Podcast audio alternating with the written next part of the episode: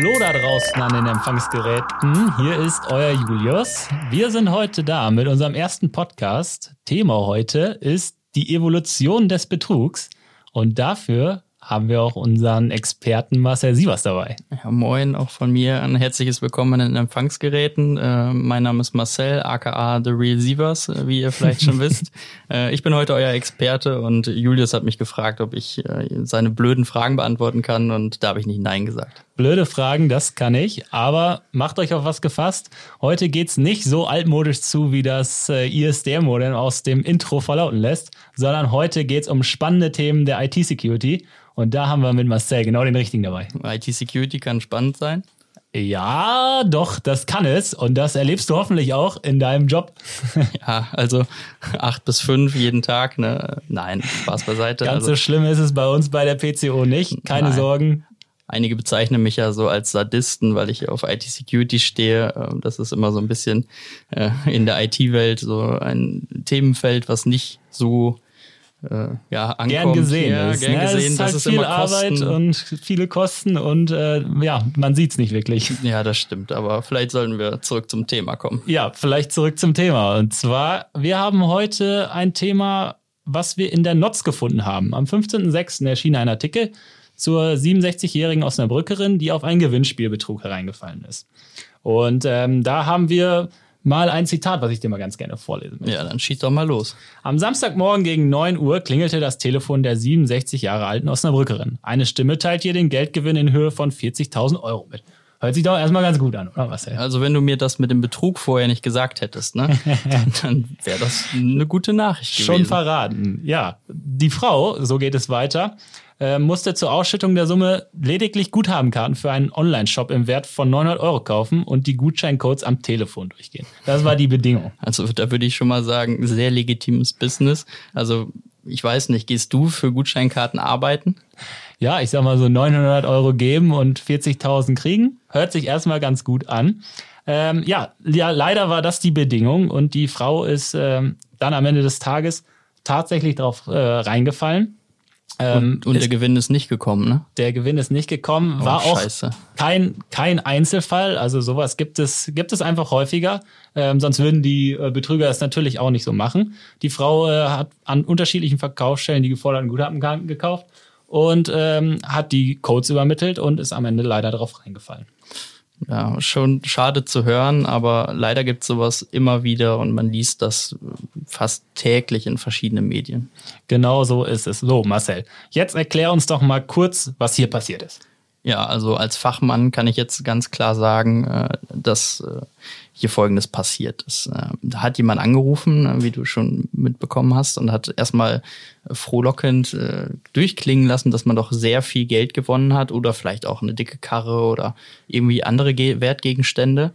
Und ähm, nach so ein paar Minuten klärt sich das Gespräch dann langsam auf und die Leute wissen dann, äh, ganz schnell, wo der Hase langläuft. Dann wird irgendwann über eine Sicherheitssumme gesprochen. Ähm, da muss eine Transaktion bestätigt werden. Das ist durch den deutschen Gesetzgeber angeblich so verankert, dass äh, dort eben diese Sicherheitsgebühr hinterlegt wird und die kann eben nicht mit Bargeld bezahlt werden. Die kann auch nicht mit dem Gewinn bezahlt werden, sondern die kann leider nur in Gutscheincodes bezahlt werden, so blöd das klingt. Und äh, das ist dann eben der Haken an der Geschichte. Mhm. Bleiben wir mal direkt beim Start.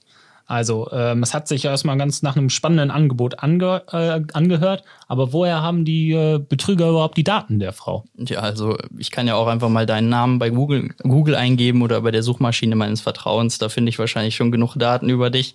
Ähm, aber wenn du dann auch noch an einem Gewinnspiel teilnimmst, was vielleicht mal im Internetbrowser hochgepoppt ist, nachdem du auf irgendwelchen Seiten unterwegs warst, die vielleicht nicht so zum ja, zu den normalen Seiten zählen eines äh, normalen Surfers, dann ähm, hinterlässt du da mal deine Daten, weil du dich freust, dass du beim Edeka-Preisausschreiben teilnimmst und drei Gutscheine im Wert von 500 Euro gewinnen kannst. Und die äh, Könnte Leute, mir passieren. ja, ich weiß, ich, hab, ich kann dann in Ich Mails lesen. gerne ne? ein. Ja. Und ähm, dann kommt halt eben das zustande, dass diese Daten ja nicht nur gesammelt werden, die werden dann häufig auch durch so Drittanbieter, äh, leider bin ich nie auf den Trichter gekommen, ne, aber die verkaufen die halt für richtig viel Geld. Und äh, diese Leute, die die Frau da betrogen haben, die kaufen die dann eben eben ein äh, und versuchen ihr Glück. Und die haben so viele Daten vorliegen, dass sie halt wirklich sehr vertrauenswürdig klingen können. Mhm. Ein gutes Geschäftsmodell, aber zum Glück haben wir uns für die richtige Seite entschieden, Marcel. Ja, also, wir gehören zu den Guten. Manchmal denke ich mir auch, ich habe den falschen Beruf gewählt, aber jetzt kämpfe ich für das Gute. Sehr gut, sehr gut. Also hier handelt es sich nicht äh, unbedingt um Fischen im Trüben, sondern hier geht es schon so ein bisschen gezielt dazu. Ja, definitiv. Die machen sich viele Gedanken im Vorfeld, äh, mit welchen Personen sie dort sprechen. Meist natürlich auch ältere Personen, die ähm, vielleicht eher auf sowas reinfallen könnten, da sie nicht ganz so affin sind mit diesen Techniken und die vielleicht auch eher ihre Daten im Internet preisgeben, als vielleicht jemand, der mit dem, mit dem Smartphone aufgewachsen ist, äh, der schon immer im Internet unterwegs war und eben auch weiß, äh, wann so eine Seite ihn verarschen möchte und wann nicht. Mhm. Also sind junge Leute schon ähm, ja ein bisschen bewusster, was das Risiko im Internet angeht. Ja, nicht unbedingt. Wenn ich mal bei Snapchat oder Instagram gucke, dann sieht man auch da, dass äh, die ganzen Leute da ihre Daten preisgeben ja. mit Standort etc. Aber also ich würde das nicht pauschalisieren, aber erstmal so vom Gro von der groben Richtung her doch schon, ja. Ja, wir wollen jetzt nicht die Diskussion aufmachen, dass es äh, ähm, Schulungen äh, direkt in, in, der Schulzeit schon geben muss für ja, sichere Internetbenutzung. Vielleicht sollten wir so ein Fach einführen, Snapchat für Beginner oder irgendwie sowas, dass man ein bisschen aufpasst und Geotag entfernen von einem Foto. Gut, also gesellschaftspolitische Ideen auch bei uns. Ähm, aber kommen wir zurück zum Thema. Was passiert denn jetzt mit den Gutscheincodes? Also die, die Betrüger werden sich ja bestimmt keine neuen Spiele davon kaufen. Nee, das glaube ich auch nicht. Äh, vielleicht ein oder andere Betrüger privat, wenn er dann auch noch äh, einen Computer hat und spielen möchte. Aber in der Regel ist es dann eben so, dass sie versuchen, die Gutscheincodes äh, in bares Geld zu wandeln. Hm, bares Geld am Ende.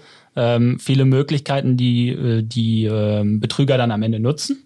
Ja, es gibt zwei Möglichkeiten in erster Linie. Die erste ist, ich verkaufe diese Gutscheinkarten privat und sage den Käufern, äh, ja, du kannst 500 Euro Ikea für 400 haben. Ich schicke dir den Gutscheincode äh, und kassiere dann das Bargeld. Damit habe ich das Geld dann ja gewaschen, habe zwar ein bisschen was Provision abgedrückt, vielleicht muss ich auch noch was an die Seite abdrücken, auf der ich äh, den Gutscheincode eingestellt habe.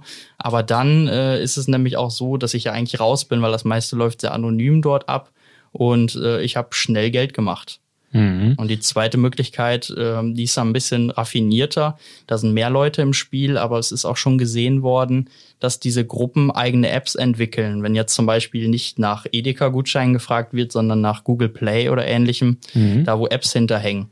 Dann äh, gibt es sogar App-Anbieter, die hängen dort mit im Boot, da äh, geben die dann sozusagen In-App-Käufe äh, In durch. Das heißt, sie kaufen dann für Candy Crush 500, äh, ich weiß nicht, wie die Währung heißt. Du spielst es doch, sag mal kurz.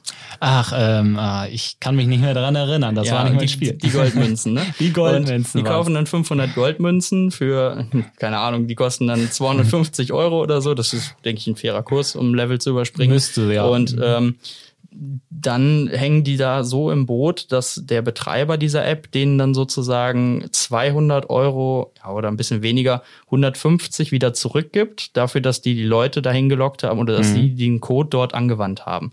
Und der okay. App Store verdient natürlich auch noch an der Transaktion. Hört sich an wie moderne Geldwäsche, oder? Ja, definitiv. Das äh, Problem ist, dass es in Ländern passiert, äh, wo die Finanzämter nun auch nicht mal so richtig drauf gucken. Mhm. Und äh, da die Strafverfolgung auch nicht so gut funktioniert wie bei uns. Äh, das heißt, es, diese Transaktionen, die verschwinden schnell hinter der Grenze und äh, ja, dann ist es fast nicht mehr möglich, das nachzuvollziehen. Mhm. Wahnsinn, wie viele Beteiligte einfach in dieses Konstrukt involviert sind. Aber sag doch mal, was machen denn die Geschäftsstellen dagegen und äh, die Firmen, die hinter diesen Gutscheinen liegen? Ja, die Geschäftsstellen, die haben häufig ein äh, Limit eingeführt, wie viel du täglich dort kaufen kannst. Also wenn du zu deiner Tankstelle des Vertrauens gehst und neben einer Packung Kippen und Kondome vielleicht auch nochmal eine Gutscheinkarte kaufst. Kiste ne? Bier hast du. Ja, die kaufe ich aber nicht bei der Tankstelle. Nicht? wenn der Supermarkt zu hat. Ja, ab 23,30 dann. Dann geht's mal zur Tanke. Ne? Aber äh, okay, du kaufst eine Kiste Bier ähm, und eine Packung Kippen. Dann äh, kaufst du noch diese Gutscheinkarte dazu, aber der Verkäufer sagt dir, die ganzen 900 kann ich dir nicht geben. Hier sind maximal 200, ab und an mhm. auch vielleicht mal 500, aber in der Regel eher kleinere Beträge. Manchmal sind die Karten auch so designt, dass es maximal 50 Euro Karten gibt und dann darfst du halt vier Stück davon kaufen. Mhm. Und das ist so die einzige Limitation, die es im Moment gibt, was die Verkaufsstellen angeht. Okay, also da hier in dem Fall äh, hat die hat die Frau ja auch mehrere Verkaufsstellen aufgesucht, also äh, das hat schon mal nicht geholfen. Wie, wie äh, funktioniert das denn mit den Unternehmen, die hinter den Gutscheinen stecken? Ja, die Unternehmen hinter den Gutscheinen, die freuen sich natürlich über jeden gekauften Gutschein, weil der muss ja dann auch auf ihrer Plattform eingelöst werden. Und da gibt's kaum Regularien und auch kaum äh, irgendwie ja, Mechanismen, die sowas erkennen. Wenn man Glück hat, gibt es mal eine Hotline oder ein Formular, wo man so einen Betrug melden kann, wenn, wenn es einem dann aufgefallen ist. Ich meine, die sagen dir dann, dein Gewinn kommt nach 14 Tagen und mhm. bis dahin ist das Geld natürlich lange weg. Mhm. Und dann meldest du es irgendwann der Polizei und dann sagst du auch nochmal irgendwann, ach scheiße, was ist denn mit meinen 900 Euro Steam-Guthaben? Äh, und dann ist es aber eben schon weg und du kannst es vielleicht noch versuchen zu melden und der Shop kann noch mal gucken, was ist damit passiert. Aber viele Möglichkeiten bleiben dir da einfach nicht. Hm. Also der Umtausch danach von diesen Gutscheinen wird einfach auch schwierig. Äh, das heißt, die, die Gutscheinaussteller, die ja, kümmern sich die auch gewinnen. nicht Die also gewinnen die freuen Ende. sich, je mehr Leute darauf reinfallen, desto höher ist ihr Umsatz mit den Gutscheinen. Deswegen gibt's die ja auch heutzutage noch und die Leute bezahlen eben nicht genau, nur mit PayPal. Immer überall gibt's ja. Äh, aber es muss doch eine Möglichkeit geben, sage ich jetzt mal, diesen, diesen Betrug zu erkennen. Ja, stumpf gesagt, äh, hilft da eigentlich nur mal Kopf anschalten und einfach Awareness aufzubauen. Mhm. Also gehen wir mal jetzt konkret in das Beispiel der, der älteren Dame. Ähm, wie hätte sie den Betrug erkennen können? Da gibt's verschiedene Zeichen oder Warnhinweise. Ähm, als allererstes äh, verspricht einem niemand am Telefon quasi Geld für umsonst oder mhm. einen Gewinn, ohne dass irgendwas passiert ist. Also klar, man könnte mal an einem Gewinnspiel teilgenommen haben, dann kann es auch mal passieren, dass eben dieser Warnhinweis übersprungen wird. Aber ähm, ab dem Moment, wo es für einen Gewinn eben erforderlich ist, eine Gegenleistung zu erbringen, da würden dann bei mir auf jeden Fall die Alarmglocken läuten. Mhm. Also Vorleistungen sind schon mal äh, ein, ein Zeichen, dass es da vielleicht nicht mit rechten Dingen zugeht. Ähm, der zeitliche Aspekt doch bestimmt auch, oder? Ja, definitiv. Sie versuchen dich massiv unter Druck zu setzen. Du sollst sehr schnell handeln, äh, sofort los. Sie gucken sogar teilweise in deiner Region, welche Läden noch geöffnet haben und lotsen dich explizit zu diesen Verkaufsstellen, mhm. damit du möglichst schnell die Codes besorgst. Und ganz wichtig, du darfst da nicht mit deinen Freunden und Verwandten drüber reden, denn dann ist der Gewinn futsch. Mhm, ja, das versucht dann wahrscheinlich der, der Betrüger einfach zu vermeiden, dass man sich irgendwo versucht, Informationen zu holen. Ja, und die verklickern dir das dann eben wirklich so, dass sie sagen, äh, das ist äh, gesetzlich geregelt, du darfst nicht mit anderen Leuten darüber reden, denn mhm. äh, es gibt eine Verschwiegenheitserklärung am Telefon in der Aussage und wenn du es dann eben doch tust, dann nehmen sie dir deine imaginären 40.000 Euro doch wieder weg. Ja, das Ganze äh, wird natürlich dann so ein bisschen hochoffiziell dargestellt am ja. Ende des Tages. Ähm, Nochmal auf den zeitlichen Aspekt. Also, wenn man mal darüber nachdenkt, kein Gewinnspielausrichter äh, würde einem ja möglichst ähm, möglichst schnell versuchen, den Gewinn auszuzahlen. So, ja, als Firma, ich weiß nicht, ich möchte mein Geld ja nicht unbedingt schnell loswerden. Und im Lotto ist ja auch so, wenn du dich nach 14 Tagen nicht meldest, ich glaube, es sind 14 Tage, dann äh, geht das Geld wieder in den Pott und äh, dann hast du halt nicht gewonnen. Ne? Und so ist es bei einem Gewinnspiel ja auch. Also du wirst, ich denke mal, ich habe noch nie gewonnen, ich bin nicht so Nimmst du nicht teil, oder? Ja, doch, teilnehmen schon. Ne? Ich versuche immer mal wieder mein Glück und gebe meine Daten an, aber irgendwie hat es noch nicht geklappt. Nein. Lass aber, das nicht unsere Datenschutzconsultants hören. ja, ich pack da ja nur private Daten rein. Also, okay. und, äh, aber es ist dann eben auch so, dass sie dich dann auf einem anderen Weg kontaktieren. Also mhm. wahrscheinlich per Brief, ähm, Telefonat eher weniger ähm, weil das auch ganz schwer nachzuvollziehen ist. Da ist dann eher was Offizielles, was dann mhm. auf dich zukommt. Wie kann ich mich denn ähm, ja so ein bisschen privat aufklären? Wie kann ich da Awareness aufbauen? Erklär doch mal, was Awareness ist. Was ja, Awareness ist ja erstmal, dass ich ähm, einen Blick dafür entwickle, dass ich eben diese Warnhinweise erkenne und dass ich äh, unterscheiden kann, ob es sich eben um einen Betrug handelt oder ob es was Legitimes ist. Das ist also nicht nur jetzt hier in diesem Beispiel mit einem Telefonat, sondern das kann ja auch ganz klassisch die E-Mail-Adresse äh, oder die E-Mail von PayPal sein, wo mein Konto gesperrt wird. Ich müsste zur Legitimation meines Amazon-Kontos einen Code durchgeben oder ich muss im schlimmsten Falle bei Microsoft, also so, so nennen sie sich. Ne? Es ist mhm. natürlich nicht Microsoft, auch wenn bei Microsoft im Support wahrscheinlich die gleichen Leute arbeiten. Aber das nehmen wir zurück. Auf jeden Fall ist es dann eben so, äh, ja, dass ich äh, ja, wo sind wir stehen geblieben? Ne? Jetzt bin ich raus. Alles gut. äh, ich, ich wollte eigentlich darauf hinaus, wo kann man sich informieren? Also, Ach, wo, du, wo du dich informieren kannst, ja. ja. Also erstmal bei uns natürlich. wenn es im geschäftlichen Umfeld PCO. ist. Ja, aber ähm, als Privatanwender, da gibt's viele verschiedene Möglichkeiten. Also ich kann ähm, in den lokalen Medien gucken, ich kann, wenn ich noch ein Print-Abo habe, kann ich natürlich auch mit meiner Zeitung des Soll's Vertrauens. Ja, ähm, ich habe zwei. Weil ich muss ja lokale Zeitungsanbieter unterstützen. Aber ansonsten ist es dann so, dass äh, ich natürlich online gucken kann. Jeder Ortsverband, äh, der auch eine Feuerwehr hat, hat meist auch einen Lokalteil. Mhm. Und äh, da, wo Schützenfest ist, da gibt's auch Artikel. Und äh, überall da kann ich dann lesen, wenn was in meiner Region passiert und kann dann gezielt auch darauf achten, dass gerade vielleicht bei mir was was passiert und Mhm. dass ich eben nicht drauf reinfalle. Gut, also zum Beispiel, wie in diesem Artikel, dass man einfach mal in die lokale Zeitung guckt. Genau. So, jetzt haben wir den, den Fall eigentlich schon so weit aufgerollt. Wo ist denn jetzt der Zusammenhang äh, zu IT und zu gängigen Maschen in der IT? Ja, ähm, ich hatte ja gerade schon mal kurz über ähm, E-Mail gesprochen, bevor du mich aus dem Konzept gebracht hast, weil Sorry. du hier so charmant drüber lächelst. Aber ähm, diese Betrüger, die dahinter hängen, das äh, sind halt eben, die haben eine ganze Palette an Möglichkeiten. Also die kaufen sich Adressdaten und die nutzen die natürlich auch im vollen Umfang. Und ähm, da kann es dann auch mal vorkommen, dass die eben nicht nur anrufen, sondern dann auch mal eine Mail schreiben, äh, eben PayPal, Amazon etc. Oder auch Pop- Pop-ups platzieren auf Webseiten, die dann sagen, dein Virenschutz sei gefährdet und du müsstest dann doch bitte dort anrufen. Und ähm, so springen sie dann nicht nur von deinem privaten Leben, wo du nur am Telefon mit den Leuten ähm, abhängst, äh, sozusagen, äh, machen sie dann den Sprung auf dein digitales Gold, also auf deinen Rechner. Mhm. Also jetzt äh, der Zusammenhang zur IT äh, ist klar geworden. Ich habe jetzt auch extra weggeguckt, damit Marcel sich kon konzentrieren kann. Äh, jetzt sind wir wieder da. Ähm, wie ist denn der Zusammenhang dann zu, zu Unternehmen? Also vom, vom Privaten zum Unternehmen nachher. Ja, ich habe mal ganz kurz noch so eine Statistik mitgebracht hier auf dem Zettel und die besagt halt, dass bei äh, etwas mehr als 3000 befragten Leuten aus verschiedensten Ländern rund zwei Drittel, also 66 Prozent, äh, immer das gleiche Kennwort oder eine Variation dieses Kennworts nutzen. Und wenn die Also Leute 1, 2, 3, 4 anstatt 1, 2, 3, 4, 5, 6. ja, oder ein, man macht ein Ausrufezeichen dahinter, ne? das kennst du vielleicht ganz gut. Ja, und, so, so nutze ich meine Passwörter auch. ja, und ähm, dann ist es ja klar, wenn die auf, auf meinem Rechner sind, gerade jetzt mit Homeoffice, Corona, ne, keine Hose, aber Rechner an, ähm, dann ist es ja auch so, dass äh, die Passwörter dann ja auch auf diesem Gerät gespeichert sind, unter Umständen für die Firmenaccounts. Oder ich bin einer der glücklichen 66 Prozent, der das gleiche Passwort zu Hause beim Online-Banking wie auch beim ja, meinem Zugang zur Firma nutze. Und in dem Moment, wo sie sich mit einem Gerät verbinden und versuchen, das zu reparieren, ne, da schalten sie dann mal deinen Bildschirm aus und saugen sich alles runter, was da nicht nied- und nagelfest ist, dein Browserverlauf, alle deine Passwörter, Dateien. Ja, und dann landen die Dinge halt im Darknet und da können dann Leute, die vielleicht höher qualifiziert sind, damit doch echt Schaden anrichten. Mhm. Also Ziel sind erstmal Privatleute und im Nachhinein äh, wird es dann ja eine Stufe höher gegeben an die Leute, die noch mehr Know-how haben und vielleicht ähm, auch mal in so ein Unternehmen eindringen können. Ja, also die Leute, die dich da anrufen und die dieses Skript durchspielen, also die sind wirklich nicht so technisch versiert. Ja, die laufen wirklich Kannst dieses du auch, Skript oder? rund. Ja, definitiv habe ich auch schon drei, vier Mal gemacht, mache ich auch gern mit Kollegen.